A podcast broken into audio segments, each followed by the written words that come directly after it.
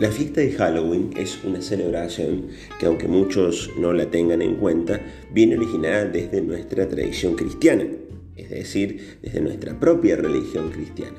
La palabra, fíjense, Halloween significa en la espera de la fiesta de todos los santos o en el día anterior a la fiesta de todos los santos, que es el domingo primero de noviembre.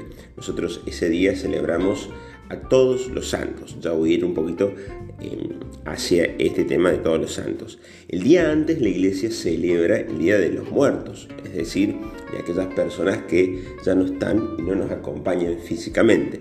Hay una linda película que pueden ver que es Le Coco, que puede ayudar mucho en esta, en esta comprensión. Pero ¿cómo es que surge esta fiesta de, la famosa fiesta de Halloween? Bueno, en realidad muchas culturas humanas, es decir, muchos pueblos, han siempre tenido en cuenta que después de, nuestra vida hay otra vida. Es decir, que han intuido, han podido llegar a ver que después de lo que nosotros vivimos acá, Dios o, algunos otros dioses nos esperan en, el cielo. Recordemos que estamos hablando también de otros pueblos que tienen otras creencias. Entonces la fiesta de Halloween surge como una, de alguna manera, como si fuese un, licuado entre distintas frutas. ¿Cuáles serían las frutas? Entre la religión cristiana y entre otras religiones que creen en otras cosas. Ha sido como una mezcla, un licuado entre un poquito algunas creencias que se fueron, em, se fueron dando forma para hacer una única fiesta. Después, por supuesto, se le ha agregado un tinte un poquito más, entre comillas, como nosotros lo vemos hoy, como Noche de Brujas, como esta cuestión de, los muertos que vuelven y que en realidad eh, generan miedo, generan caos, em, y también se lo ha relacionado con el diablo, con las culturas este, con una adoración sí, al demonio, pero en realidad ese no es el origen. ¿Cuál es la verdadera esencia de Halloween o lo más importante de, Halloween? Lo más importante de Halloween es el Día de Todos los Santos, no es el Día de los, eh, de los Muertos, el Día de Todos los Santos. Y acá no solamente se celebran a los santos que nosotros conocemos, sino que también se celebran a todos aquellos santos que eh, han pasado como un poquito desapercibidos. Fíjense, yo les comentaba en la primera parte que pudiésemos rezar por aquellas personas que hoy en día nos acompañan o que no están, pero que nos han hecho mucho bien.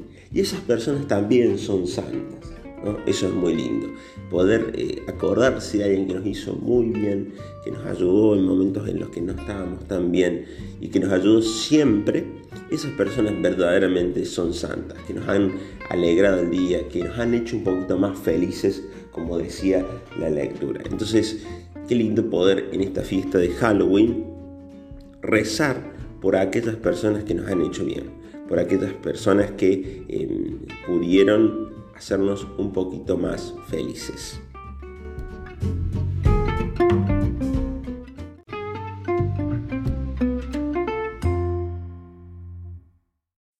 Lectura del Evangelio de nuestro Señor Jesucristo según San Mateo.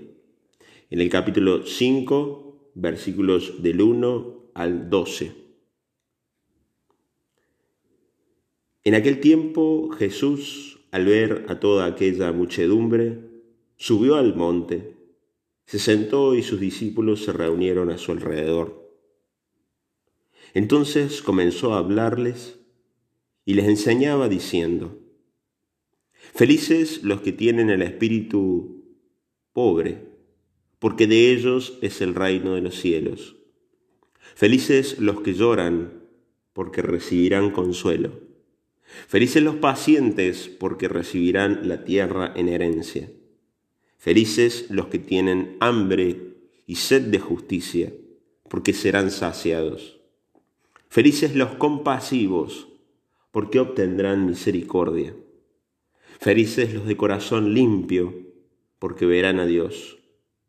Felices los que trabajan por la paz porque serán llamados hijos de Dios. Felices ustedes cuando sean perseguidos por hacer el bien, porque de ustedes es el reino de los cielos. Felices cuando por causa mía los insulten, los persigan y les levanten todo clase de falsos testimonios.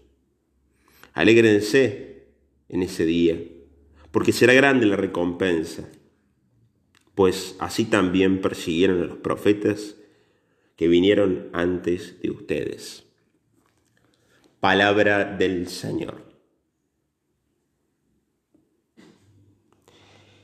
Alguien podría opinar que Jesús no estaba bien al momento de decir felices los pobres, felices los que lloran, felices los que tienen hambre y sed.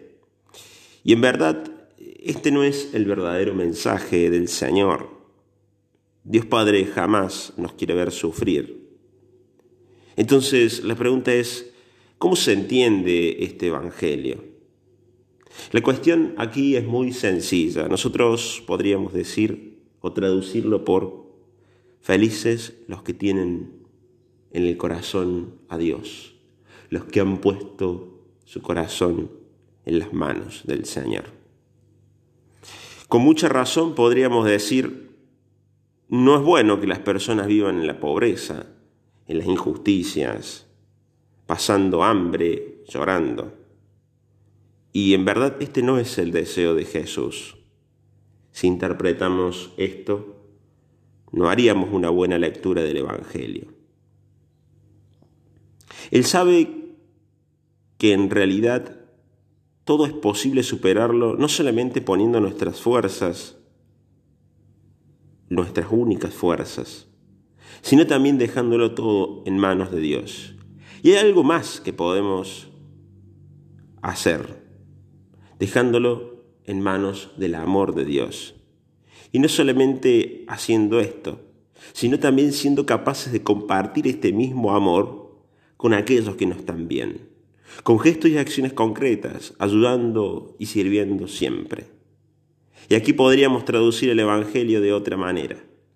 Felices los que ponen el amor en práctica, como se dirá en el Evangelio de Juan capítulo 13 versículo 17.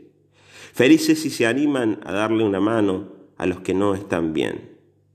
Y es allí donde el reino de Dios se va a hacer presente, donde el sueño de Dios se va a hacer realidad, donde la utopía de los que lloran van a dejar de llorar, de los que pasan hambre van a ser saciados, de los que son tristes van a estar contentos. En el día de todos los santos, los invito a que recordemos a las personas que supieron poner su corazón en manos del Dios que nos ama. Personas que no se quedaron de brazos cruzados, sino que fueron muy valientes a la hora de decidirse por compadecerse de los que están mal y en verdad de poner toda su vida en base a lo que creen. Celebremos juntos con ellos este día.